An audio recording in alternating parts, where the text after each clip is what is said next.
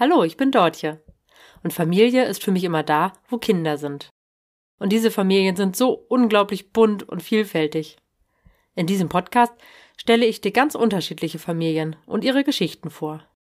Denn so unterschiedlich die Familien sind, so unterschiedlich sind auch die Hürden, die sie als Familie zu meistern haben.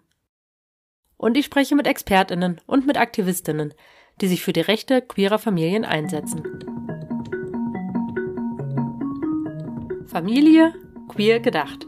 Der Podcast rund um das Thema queere Familien. Wie schön, dass du dabei bist bei meiner zweiten Folge.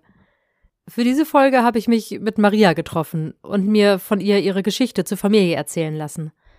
Maria und ihre Frau waren für ihren Kinderwunsch in einer Kinderwunschklinik und haben relativ lang gebraucht, bis sie eine gefunden haben, die sie überhaupt behandeln wollte. Wir haben in dem Gespräch gemeinsam überlegt, wie da nochmal genau die rechtliche Lage eigentlich zu war und wussten es beide nicht so ganz genau.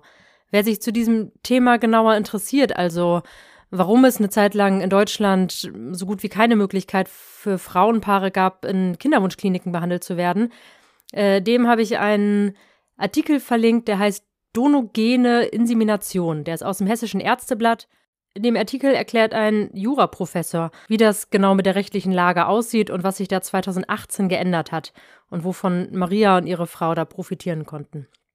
Wenn euch das genauer interessiert, verlinke ich euch den Artikel in den Show Notes. Und jetzt wünsche ich euch viel Spaß bei dem Gespräch mit Maria. Vielleicht erratet ihr, wo wir uns getroffen haben. Im Hintergrund kann man es manchmal sehr deutlich hören. Hallo Maria, wie schön, dass du heute bei mir im Podcast bist und äh, mir deine Familie und euren Weg zur Familie vorstellen möchtest. Vielleicht fangen wir genau damit an und du erzählst einmal, wer zur Familie alles dazugehört und ähm, dann Gehen wir von da aus weiter und das schneide ich raus. genau, zu meiner Familie gehört ich, meine Frau und unsere zwei ungefähr drei Jahre alten Kinder. Die sind ungefähr drei, weil das eine ist schon ein bisschen über drei und das andere ist knapp unter drei. Und das kommt so zustande, dass ähm, ich sowohl ein Kind gekriegt habe als auch meine Frau und das auch noch fast gleichzeitig mit dreieinhalb Monaten Unterschied. Das ist ja eine ganz schön äh, aufregende Zeit, die ihr dann da hattet, äh, so rund um Geburt rum, kann ich mir vorstellen, mit so einer Doppelschwangerschaft und äh, Doppeltgeburt. Wer sich für dieses Thema genauer interessiert, äh, da hat Maria schon mal einen Podcast ähm, oder ist schon mal zu einem Podcast eingeladen gewesen bei Gay Mom Talking. Das würde ich euch verlinken in den Show Notes. Ähm, mich interessiert ähm, euer Weg zum Kind. Also vielleicht zuerst, wie, wie seid ihr überhaupt auf den Gedanken gekommen, gemeinsam Kinder zu bekommen? Ähm, das war eigentlich für uns schon immer klar oder ziemlich schnell, ein paar Jahre nach dem Kennenlernen oder auch schon, ja genau, relativ am Anfang, dass es perspektivisch irgendwann mal Kinder geben soll. Und dann hat aber noch so zehn Jahre gedauert, also zehn Jahre Bezie nach zehn Jahren Beziehung haben wir dann uns dafür entschlossen, aktiv zu werden. Und ähm, genau, und da hat uns zum Beispiel auch äh, äh, unsere Frauenärztin tatsächlich gesagt, wenn sie Kinder wollen, dann legen sie mal los, weil so mit 35 sollte man langsam mal ähm, voranschreiten, das sonst ansonsten auch ein bisschen schwierig werden kann. Das war dann tatsächlich leider auch bei einer von uns der Fall, dass es sich dann tatsächlich noch ein bisschen hingezogen hat, zwei Jahre lang und medizinisch auch so ein bisschen anspruchsvoller war. Genau. Und habt ihr die Informationen darüber, wie man so als Frauenpaar schwanger wird, dann von der Kinderärztin, Entschuldigung, von der Frauenärztin bekommen? Oder wo habt ihr euch informiert? Ähm, leider nicht. Die Frauenärztin war selber auch lesbisch und wir dachten, sie könnte uns vielleicht ein paar Hints geben, aber äh, konnte sie nicht. Sie wusste dann auch nicht Bescheid und wir wussten dann auch tatsächlich überhaupt nicht, wo wir uns informieren sollen. Ähm, Im Internet gab es, ja genau, gab es verschiedene Foren, ähm, wo wir uns Infos zusammengesucht haben, die aber auch teilweise so ein bisschen veraltet waren. Also im Endeffekt mussten wir so ein bisschen selber den Telefonhörer in die Hand nehmen, Kinderwunschkliniken anrufen, was dann bei dem ersten Kind auch tatsächlich dazu geführt hat, dass wir äh, hier und da einen Korb gekriegt haben in Deutschland. Ähm, in Hamburg zum Beispiel, in unserer Heimatstadt, äh, ging es dann nicht. Wir hatten eine Kinderwunschklinik zehn Fußminuten von uns entfernt. Und ähm, die haben uns nicht behandeln wollen. Da war es nämlich noch so, dass Ärzte äh, selber entscheiden konnten, ob sie lesbische Paare behandeln oder nicht. Ich glaube, im Zuge der Ehe für alle ist es jetzt ein bisschen anders geworden. Ähm, unser zweites Kind konnte dann in besagter Kinderwunschklinik tatsächlich gezeugt werden durch ähm, die Ehe für alle. Das, äh, für das erste Kind sind wir noch nach Dänemark gereist und haben dort ähm, die Kinderwunschbehandlung durchführen lassen. Ähm, genau, zumindest die ersten Versuche. Später dann sind wir nach in Berlin und München nochmal gewesen bei Ärzten, die bereit waren, uns zu behandeln. Noch zu der Zeit, wo andere Ärzte es nicht getan hätten. Das heißt, ihr habt einen ganz schön langen Weg äh, bis zum Kind gehabt. Hm, wie war denn oder wie seid ihr auf die ersten Kliniken überhaupt gekommen? Du hast jetzt erzählt, dass die in Altona euch nicht behandeln wollten als lesbisches Paar und, und dann? Also wo kamen die Infos her? das haben wir uns dann so zusammengegoogelt und dann gesehen, dass viele lesbische Frauen ja tatsächlich dann den Weg nach Dänemark gehen. Und wir haben dann auch gar nicht mehr so viel in Deutschland telefoniert, weil nach den ersten drei Ablehnungen war ich so schon so geladen und so sauer und es hat sich so blöd angefühlt, diesen Weg so zu beginnen, dass ich dachte, nee, dann gehen wir jetzt dahin, wo wir auch eindeutig gewollt sind. Da habe ich dann in Dänemark auf in Kopenhagen Kinderwunschkliniken dann schon gesehen, dass ähm, dort auch direkt um lesbische Paare geworben wird. Und das hat sich dann einfach so viel besser angefühlt, als irgendwo zu betteln, dass wir behandelt werden. Ja, das stelle ich mir auch sehr ähm, ja, verletzend vor, in so einer ja, eigentlich relativ sensiblen Situation, in der man äh, ja, sich überlegt hat, ein Kind zu bekommen, ist ja jetzt auch nichts, was man so alltäglich entscheidet. Und dann ähm, ja, solche Ablehnungen zu erfahren, kann, glaube ich, sehr persönlich werden. Ja, total. Also das war total verletzend. Ja, genau. Also ich war da auch, ich habe da auch bitterböse E-Mails dann hingeschrieben nach den Ablehnungen und ähm, kam da eine Reaktion drauf? Nee, also das, das ist ja auch, da schreiben einem ja dann irgendwelche Arzthelferinnen, die können ja da im Endeffekt nichts dafür. Das sind ja die Ärzte, die so entschieden haben und die haben wiederum so entschieden wegen unklarer ja, Rechtsgrundlagen sozusagen. Hm. Und das waren dann die Ärzte, die in den Kinderwunschzentren arbeiten oder äh, sind das nochmal äh, extra Frauenärztinnen oder? Nee, die Ärzte, die in den Kinderwunschzentren arbeiten, die können das, ähm, also ich habe so verstanden, da müsste man jetzt nochmal den genauen rechtlichen Background äh, googeln, wenn es einen interessiert, dass es damals zumindest so war, dass Ärzte selber entscheiden konnten, ob sie, ähm, ja, ich glaube, das so eine moralische Frage sozusagen, ob sie das moralisch vertreten können, in lesbische Beziehungen Kinder zu setzen sozusagen. Mhm. Und ich finde diese Frage einfach absurd, weil ich kenne keine einzige Familie, die sich ähm, von so einer Reaktion abhalten lässt. Also wo ein Kind gewollt ist, da wird es auch ein Kind geben und da ändert kein Gesetz der Welt da was dran, würde ich sagen. Mhm. Ja. Ähm, jetzt muss ich einmal kurz Pause machen. Maria, wenn du dich jetzt zurückversetzt in die Zeit von damals, was hätte dir denn geholfen? Was hättest du gebraucht in der Situation als Unterstützung? ich hätte eine zentrale Anlaufstelle oder also eine Informationsstelle super gefunden, wo wir uns hätten informieren können und wo klar, die Gesetzeslage hätte es nicht geändert, aber wo wir vielleicht uns die Erfahrung dann erspart hätten, selbst nachzufragen, wo uns jemand gesagt hätte, leider ist es in Deutschland so und so ihr müsst einen Arzt finden, der bereit ist, dann hätte ich vielleicht direkt gesagt, nö, habe ich keine Lust drauf, ich suche hier nicht irgendwelche Ärzte, die bereit sind, ich, wir gehen nach Dänemark, dann hätte ich gar nicht irgendwo angerufen. Genau, das wäre natürlich schön gewesen, wenn man solche Infos irgendwo mal gebündelt bekommen hätte. Letztendlich findet man sowas, äh, wir hatten, waren glaube ich im Forum dann von eltern.de so eine Webseite, da gibt es so ein Regenbogen-Unterforum, ähm, da haben wir dann auch Leute kennengelernt, ähm, mit denen wir uns austauschen konnten da gab es dann letztendlich so eine Informationssammlung, aber man muss halt suchen. Schöner wäre natürlich, es wäre was Institutionelles, wo man auch hingehen kann und sich informieren kann.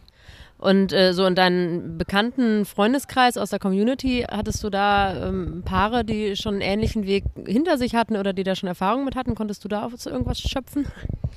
Ähm, ich kenne auf jeden Fall lesbische Paare, die Kinder hatten vor uns, aber die haben das auch teilweise halt mit privaten Spendern gemacht und dann zu Hause. Ähm, der Weg äh, kam für uns so nicht in Frage, deswegen mussten wir dann nochmal andere Infos zusammensammeln so ein langer Weg und so eine lange Kinderwunschbehandlung, wenn ich richtig informiert bin, ist ja auch relativ äh, äh teuer. Ist das richtig?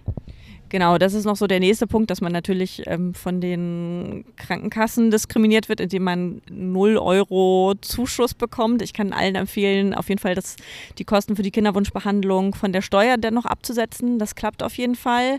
Ähm, aber so wie ein heterosexuelles Paar Kinder, drei oder mehr Kinderwunschbehandlungen finanziert kriegt, das bekommt man als lesbisches Paar leider nicht. Jetzt habt ihr auf dem Weg zum Kind dann schon einiges an Diskriminierungserfahrung gehabt.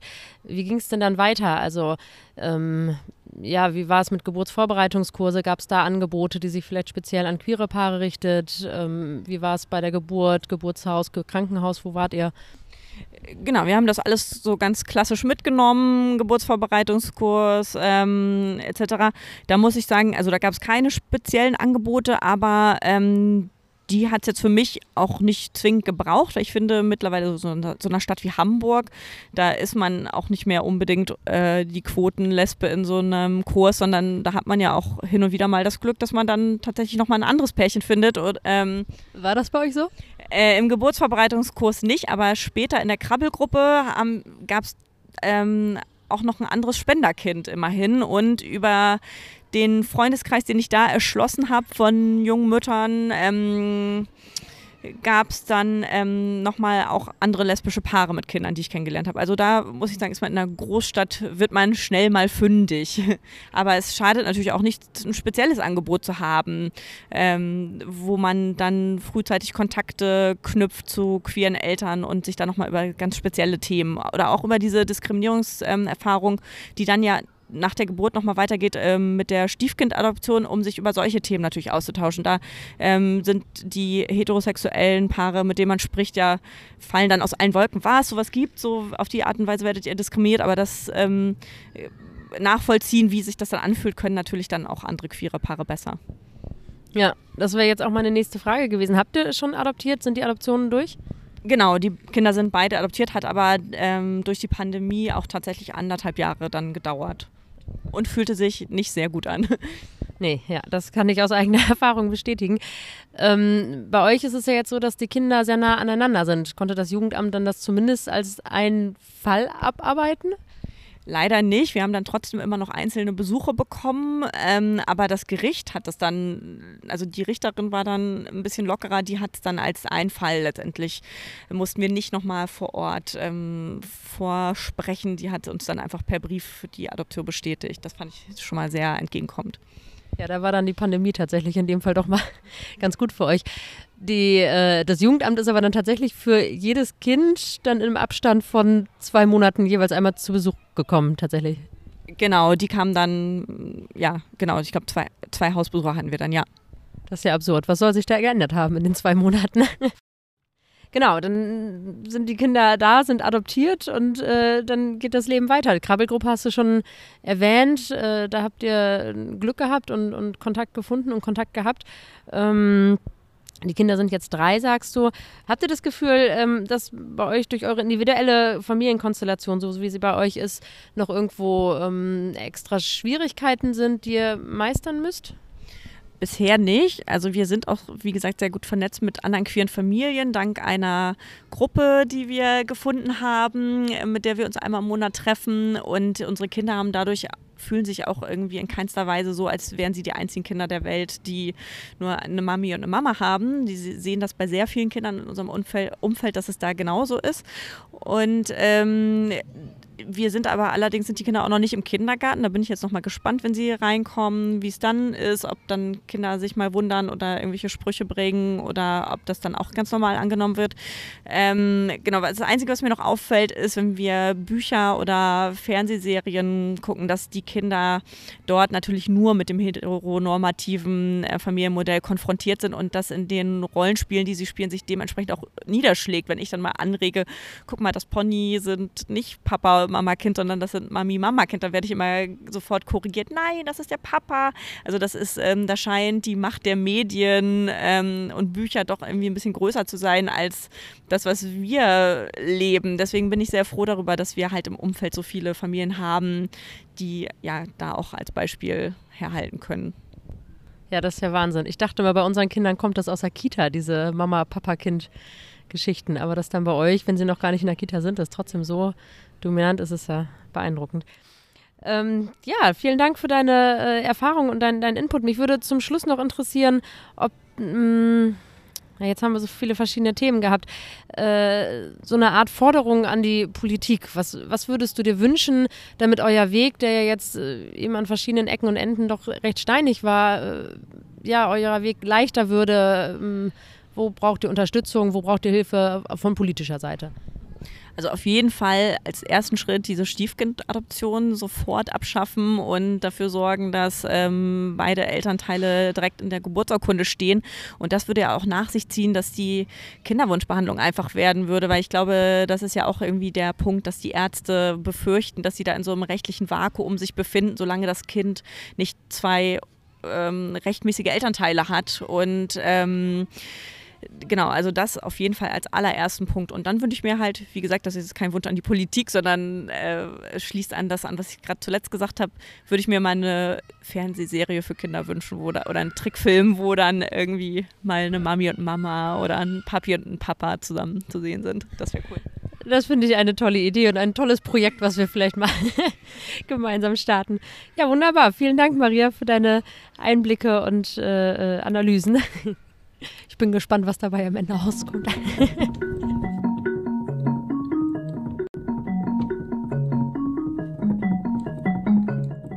Das war Familie Queer gedacht. Wie schön, dass du dabei warst.